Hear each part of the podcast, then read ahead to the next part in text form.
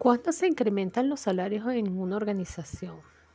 Se da un incremento salarial por vía de un aumento general a toda la nómina. Es decir, la empresa determina, qué sé yo, en enero, en marzo, en abril, que va a dar un aumento general a toda la nómina. Es decir, los salarios se van a incrementar en un porcentaje X. Se da también por decretos gubernamentales que son oficiales y que son, tienen que darse, son obligatorios. También se pueden dar aumentos individuales dentro del rango de puesto, es decir, dependiendo de algunos elementos, como por ejemplo la evaluación del desempeño, se pueden dar algunos aumentos individuales por cambio de puesto, es decir, si una persona es cambiada de puesto, es ascendida, debe dársele un incremento salarial. Y también por antigüedad. Muchas empresas determinan un porcentaje X de incremento cuando la persona eh, cumple un año más de trabajo dentro de la organización. Algunas empresas, en vez de darlo dentro del salario, lo tienen como una bonificación especial por antigüedad. Estos son algunos de los elementos que se toman en consideración o, o de las formas como se hacen los incrementos salariales.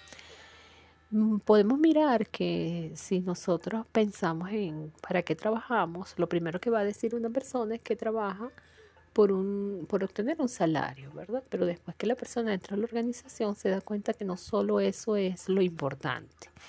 Por supuesto que el sueldo o el salario es una importante fuente de satisfacción y de motivación para el empleado, no lo podemos negar, pero no es lo único.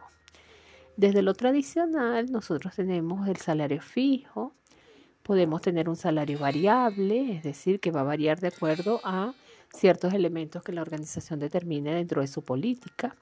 Se puede dar un salario fijo más comisiones, por ejemplo, un salario X, un salario mínimo más un porcentaje, una comisión por ventas, por ejemplo.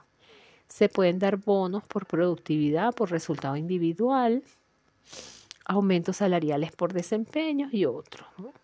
Esto está fundamentado en la valoración de un cargo, en las responsabilidades de las personas y en los resultados de la acción individual. Es decir, aquí se toma en consideración el esfuerzo y los resultados que las personas hacen en su trabajo. Y a veces nos encontramos con que todo esto es insuficiente. De hecho, si ustedes chequean en la mayoría de las personas, sobre todo, bueno, los miramos aquí en Venezuela desde hace muchos años para acá, donde muchas personas van a decir que su sueldo es insuficiente, que muchas veces no cubre para satisfacer sus necesidades básicas. Y por supuesto muchísimo menos para satisfacer otros elementos, como por ejemplo la adquisición de una vivienda, la adquisición de un vehículo, etc. En ese sentido, el sueldo como tal se hace insuficiente, sobre todo cuando estamos en escenarios de alta inflación, como los que hemos vivido nosotros aquí en Venezuela. Somos un gran ejemplo de esto no satisface las necesidades de reconocimiento, por el contrario, las personas se sienten muy desmotivadas por el salario que reciben, no impulsa la coincidencia de agenda, es decir, el empleado va por un lado y la organización va por otra, no, no se puede dar esto que llamamos compromiso organizacional, no da respuesta a la necesidad de crecimiento personal y profesional, por cuanto si la persona desea por ejemplo, estudiar, eh, satisfacer esas necesidades de hacer una formación, un diplomado, estudiar, no lo logra porque el sueldo no les resulta, no es suficiente para cubrir las necesidades sociales del individuo, salidas, eh, paseos, y lo individual no impulsa lo colectivo. Por lo tanto, podemos observar que muchas veces esta forma de mirar los salarios no es suficiente. Entonces la organización tiene que moverse hacia un esquema de remuneración que sea muchísimo más efectivo y que, y que haga que el trabajador se sienta verdaderamente satisfecho y comprometido con la organización. Cuando trabajamos con los sueldos y salarios, siempre van a mirar que siempre se va a tocar algo que se llama la pirámide de necesidades de Maslow. Esta es una pirámide formulada por este señor llamado Abraham Maslow en los años 1950 y algo y que todavía está bastante vigente. Maslow nos habla en esta pirámide de necesidades de que los seres humanos tienen fundamentalmente cinco necesidades. Una de ellas es la necesidad fisiológica.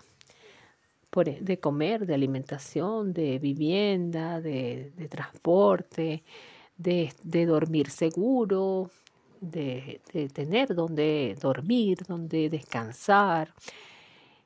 Estas necesidades pueden ser resueltas por la remuneración, pero por supuesto una remuneración que alcance para satisfacer todas estas necesidades fisiológicas, alimentación, el pago de una vivienda, agua, luz, etc.